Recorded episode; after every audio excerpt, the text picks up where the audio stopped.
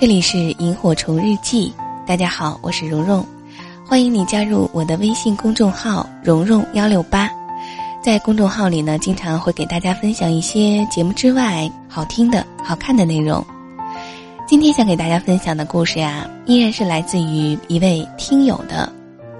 哎，有没有发现啊？貌似最近我特别喜欢讲听友的来稿，知道为什么吗？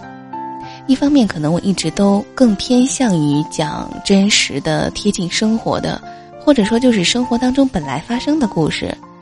另外一方面呢，投稿的听友总是能把我的思绪拉回到曾经的某一个时刻，或者说某一个阶段吧，让我能够想当年一下。比如说，我们今天的这位听友啊，他叫于安，很好听的一个名字哈。他的这篇自述呢，发生在高中。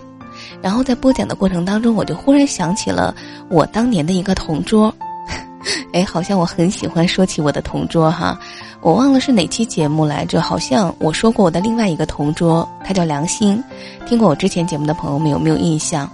嗯，然后你们说好巧不巧啊，多年没有联系过，然后在一次朋友聚餐，还不是同学聚会，是朋友聚餐的时候，然后我朋友的朋友和他一起过来的。以这样的形式碰了一次面，呃，当然最让我欣慰的是很多年不见，然后我们两个之间互相还能一眼就认出来了。哎，好像是跑题了哈，说回我的那个高中的同桌，当时可能很多的一些小细节已经淡忘了，但是我现在现在依然还能想起来，他有一张非常俊俏的侧脸。你想同桌嘛，肯定是一扭脸看到的就是侧脸嘛，然后他还写着一手特别漂亮的钢笔字。当时那个年代星座还不太流行吧，所以我现在看来好像，我觉得他应该是摩羯座吧，酷酷的，与世无争的那个样子，然后淡然洒脱的那种气质。好吧，好吧，我现在已经有点期待在下一次的朋友聚餐或者是同学聚会上碰到他了。好了，接下来的时间呢，我们就一起来听听看于安为我们讲述的这个发生在高中时期的故事。你会不会也像我一样想到某个人或者是某件事儿呢？欢迎在留言区告诉我。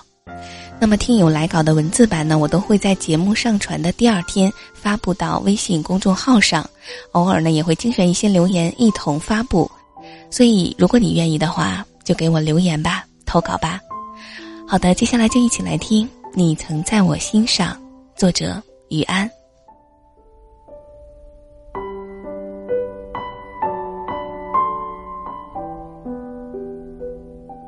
昨天晚上梦到你了，你胖了一点儿。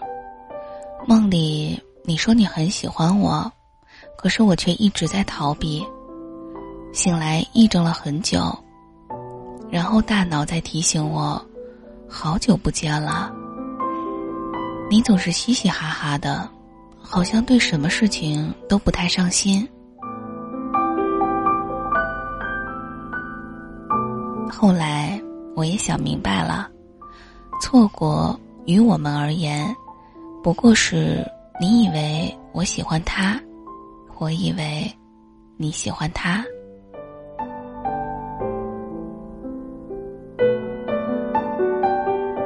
最近。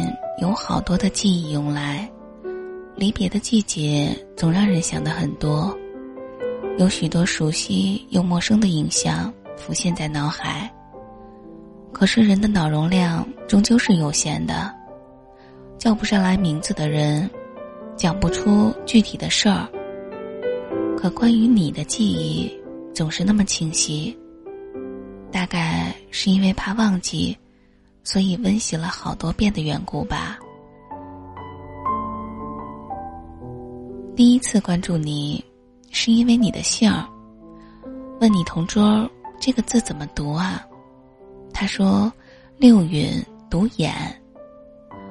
后来再关注你，是因为魔方和愤怒的小鸟。你魔方玩的很好，好到许多女生都找你来教。你喜欢玩愤怒的小鸟，每每看到你在玩，就抢来你的手机。你总是很宠溺的笑。记得那个时候的我，最爱在午睡结束后，等待你的脚步声，闻到熟悉的皂角味儿，偷偷勾起了嘴角。我最喜欢逗你了，看你恼羞成怒，却又无可奈何的笑。哦，对了，我想起来，那次在课上，你在看小说，我调皮的在你手机上乱滑，你猛地抓住我的手，很轻的抓住，我装模作样的挣扎，看着你的笑颜，我佯怒作势掐你，你才松开了手。我有没有说过？你的手心很温暖。我不开心的时候，你总爱逗我，逗逼的样子让人忍俊不禁。考试失利后，你拍拍我的肩膀，我扭头看你，你敬了一个标准的军礼，然后说：“首长好，首长笑一个。”我们就那样对视嬉笑着。高中的时候，每次考试后都要调座位。记得那个时候，你一边写作业一边愤愤地说：“我不喜欢调座位。”你的脸很红，应该是有点生气了。得知我被调到第一排后，你猛地抬起头说：“那不是一开门就能看见你了？”你都不知道。这是我听过最美的情话。虽然调座位了，你却还是你。你会从大后边跑过来给我糖吃。我跟闺蜜冷战，你发来简讯问我怎么不开心。真不知道隔那么远你是怎么知道的。你不停的逗我，我的手紧握着手机。一震动便偷偷的傻乐。贝贝老师都暗示了我好几次。然后就到了文理分科，毫不意外的，我文科你理科，虽不在同一栋楼，可偶尔也会传简讯。那天晨跑结束后，你恭喜我作品入围，我说我们班主任是不是很装啊？晨跑还让在操场读书，忘记你回复的什么内容了，大概也是风马不相及的吧。真正疏远是在我手机换号，特别笨的把 SIM 卡给锁死了，告诉你我的新手机号，估计你也没有在意。后来再发短信你也不回了，还是过了很久之后。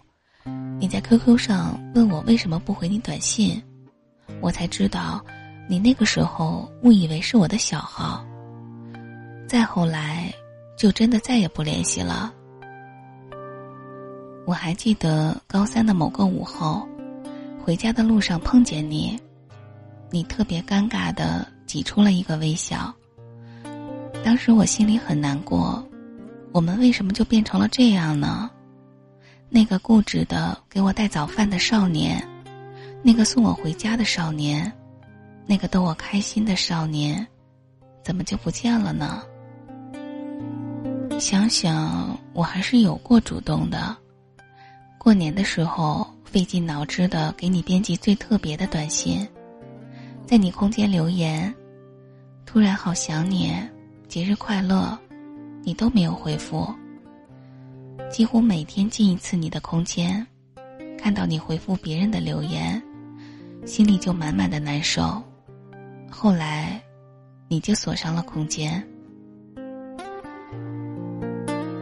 打那之后，还是会默默打探你的消息。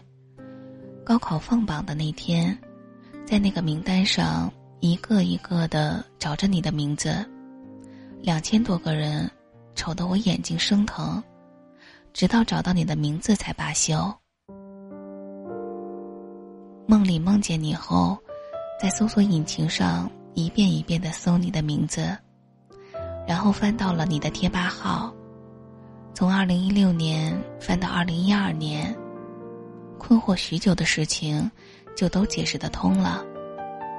二零一四年的时候，你有女朋友了，所以会锁了空间，所以删了所有的个性签名，所以那个雨夜会拿着一把伞。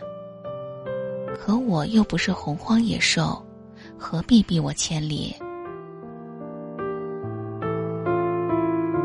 想起来那个时候，你曾问过我，是不是喜欢某个人？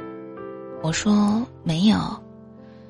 想来我的反应慢半拍儿，也让你误会好多吧。记得那年我很爱听孙燕姿，现在都不敢听，因为每每听到。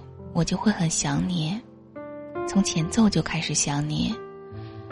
当一首歌结束，全是我们的回忆，一听就会哭。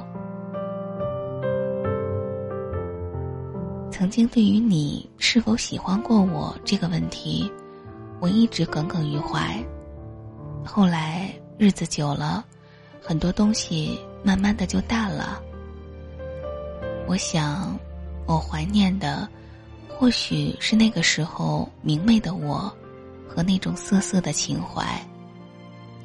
最后的最后，我什么都不介意了，已经无所谓了。人的一生总要有些遗憾，才算完美。你曾经是我喜欢到心尖儿的男孩儿，这样已经很圆满了。于是，所有的心酸都汇成一句话。已经路过的风景，就不要再打听。听见冬天的离开，我在某年某月醒过来。我想，我等，我期待，未来却不能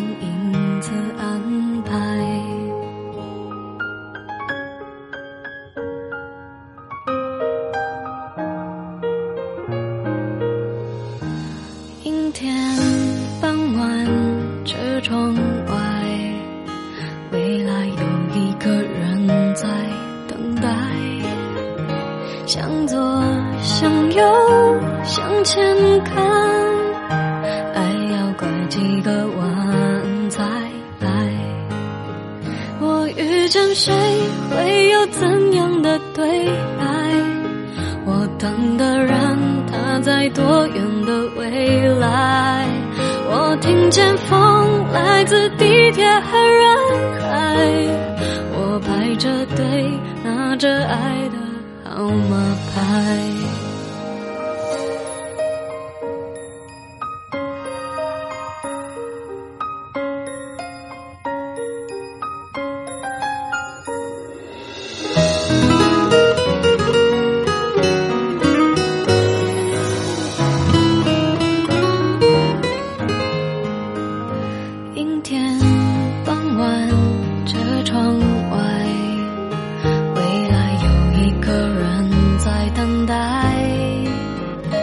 向左，向右，向前看，爱要拐几个弯才来。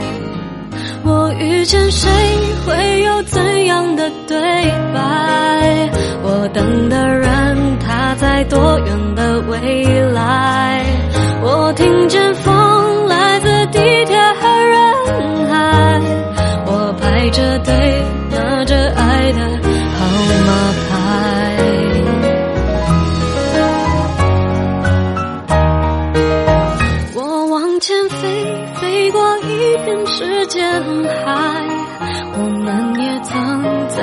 心里受伤害。